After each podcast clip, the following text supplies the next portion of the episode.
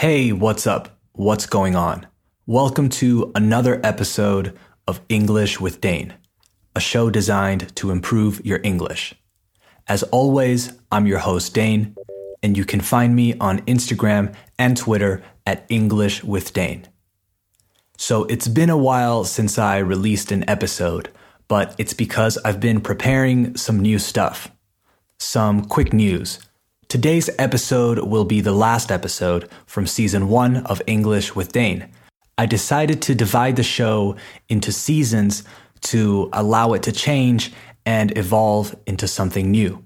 So, next episode will be the first one of season two, and it will feature some new segments, interviews, stories, etc. And I'm also going to update the YouTube channel and prepare to introduce the video element.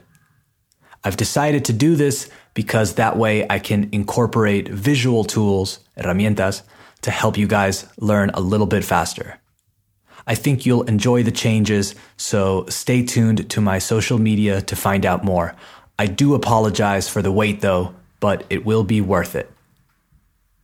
Okay, on today's episode, we're bringing back one of our first ever segments, Strange News, which means that I've compiled or collected a few strange or bizarre news stories from around the world, and I thought we could read through them, check out what happened, and learn some new vocabulary along the way.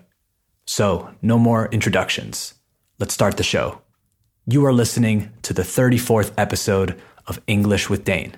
Hit it.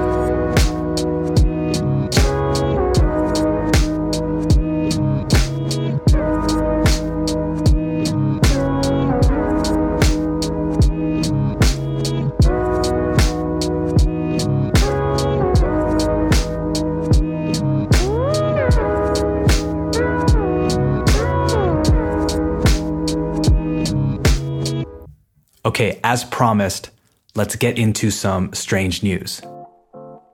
Here's the first one. A student from County Kilkenny in the Republic of Ireland has managed to scam money out of an internet scammer. The scammer transferred 25 pounds to the student's account, which he then donated to charity. So, a quick vocab check. The verb to scam, spelled S C A M, means to trick someone into giving you their money. Estafar in Spanish. It is often used, se usa a menudo, as a noun too, a scam, so a dishonest scheme. It continues and says, This is the third time that Ross Walsh, a 22 year old student at the University of Limerick, has extracted a small sum, un pequeño monto, from online scammers for charity. I want to waste their time so they're not wasting anyone else's time, he said. The story was first reported in the Limerick Leader on Saturday. It says earlier this month, Mr. Walsh was contacted by a Solomon Gundy, who identified himself as a big business banker. Mr. Gundy emailed asking for £1,000 for his stock trading business. Okay, here's the email Check it out, it's written pretty badly. Hello, friend. Pleased to be with you. I know this email will come to a surprise to you, but permit me to desire to go into business with you. My name is Solomon, and I'm big business banker looking to go into business with fellow enthusiastic businessman. I wanted you to invest 1,000 pounds in my company for exchange for half business. My business is all about trading stocks. Last week, I made a small sum of 35,000 pounds. You may wonder why I need 1,000 pounds when I have 35,000 pounds. I want to teach young business people my knowledge, which comes at fair price.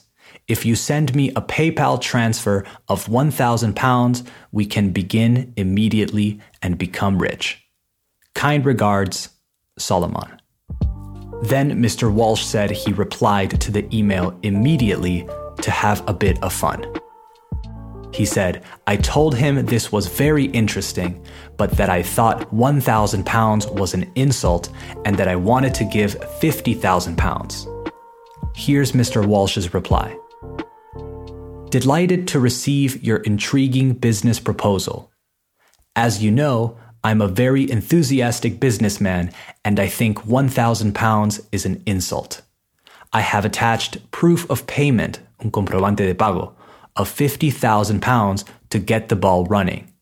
One thing you need to understand about doing business in Europe is we do things big. Please get back to me as soon as possible to discuss our next move. Before we continue, a quick vocabulary check. The expression to get the ball running or to get the ball rolling means to give or apply momentum to a project, idea, plan, etc.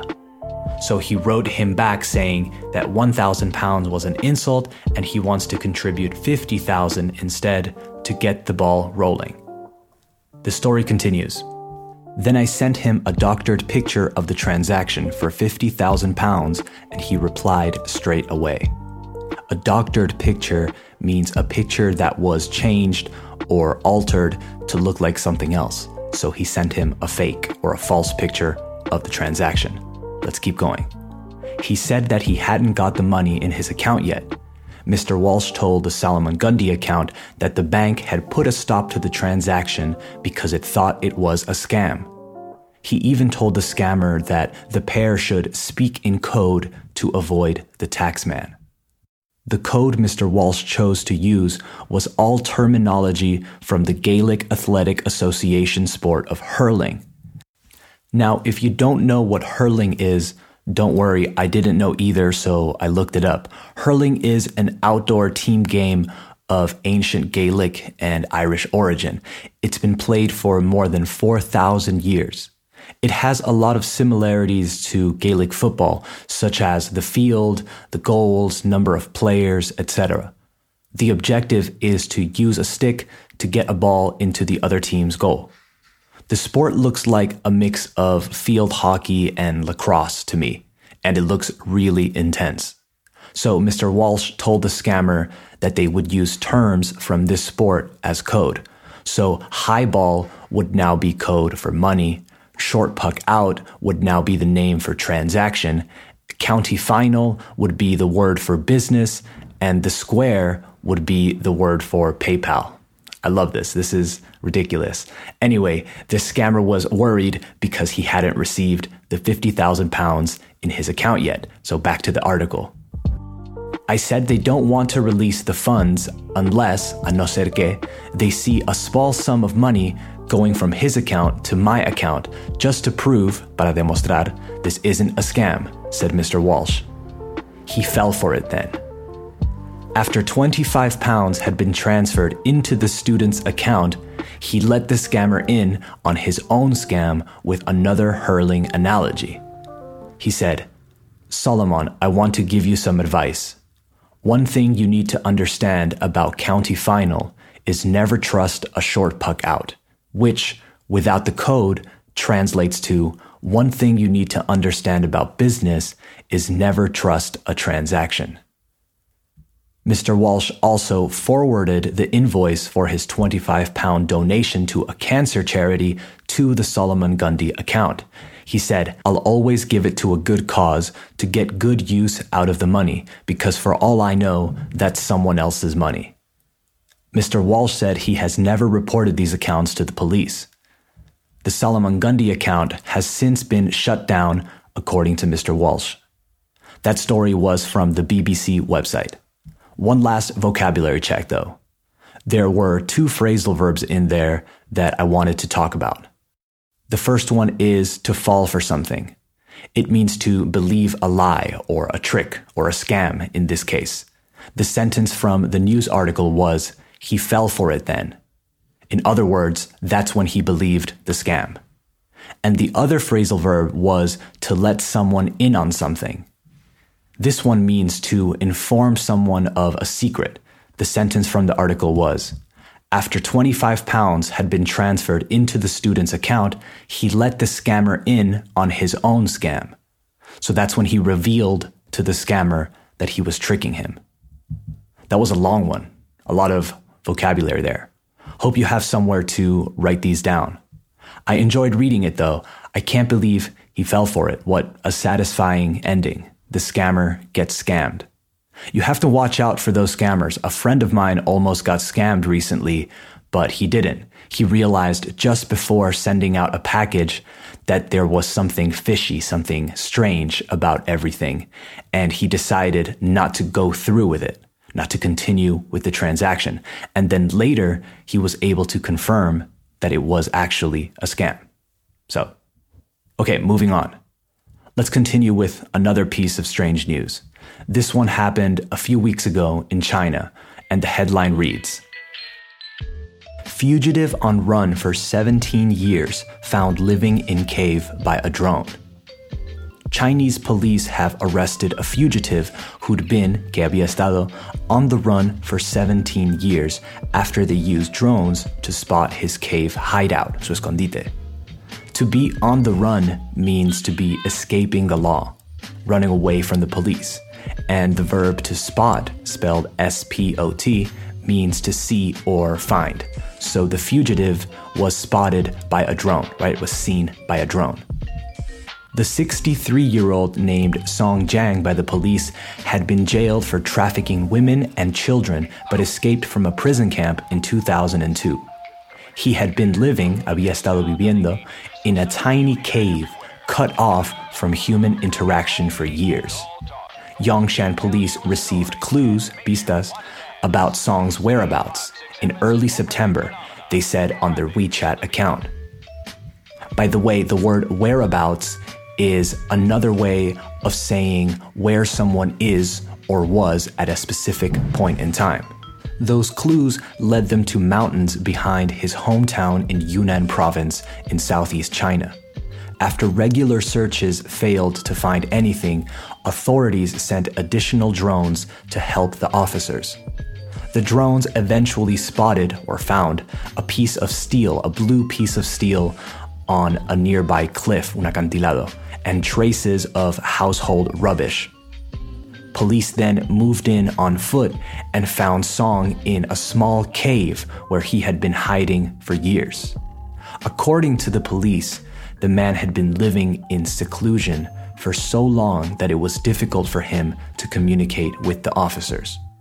State media said Song had used plastic bottles to get drinking water from a river and branches of trees to make fire. He has since been sent back to jail. Wow. Drones for the win. Okay, I have one more. This last one took place in Scotland around a month ago, and I think it's a really funny headline. It says, cops shut down massive 3,000 person game of hide and seek at IKEA. Hide and seek is that game where you have to hide, esconderte, and everyone looks for you. Anyway, it says more than 3,000 people planned a giant game of hide and seek at an IKEA store in Scotland, but a team of police officers weren't playing around and broke up the fun, according to reports a good phrasal verb there to break up. In this case, it's not about a couple breaking up or separating.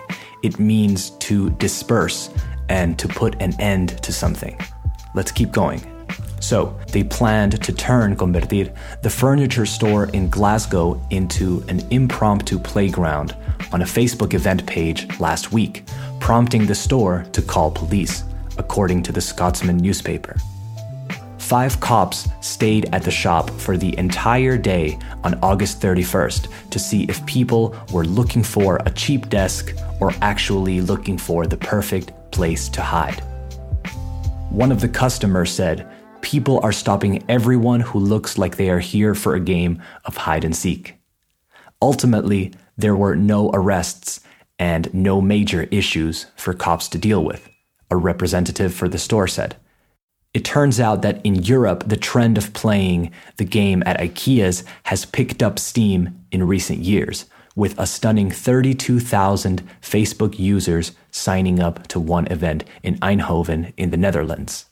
To pick up steam, by the way, means to gain momentum, okay, to ramp up. So it continues. Players hide in everything from refrigerators to bed frames, and they say the 300,000 plus square foot shops are the perfect spot to play. That sounds like the most fun ever.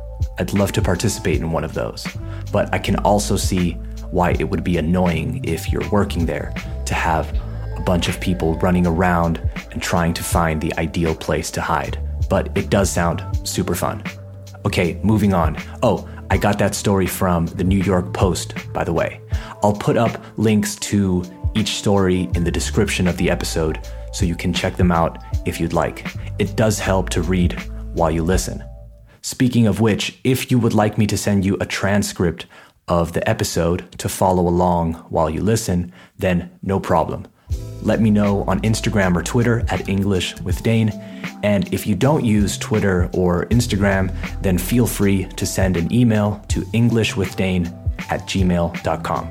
Several people have already requested them, and they should have received the transcripts just as the episode aired. So, just to recap, this episode will be the last one from season one, and season two of English with Dane is coming soon, so stay tuned. Don't forget to subscribe to the show on Apple Podcasts, Spotify, iVoox, or wherever you listen. And remember, the best way to support English with Dane is to give it a five star rating and share it with anyone who you think would enjoy it. All right, thanks for listening. Bye bye.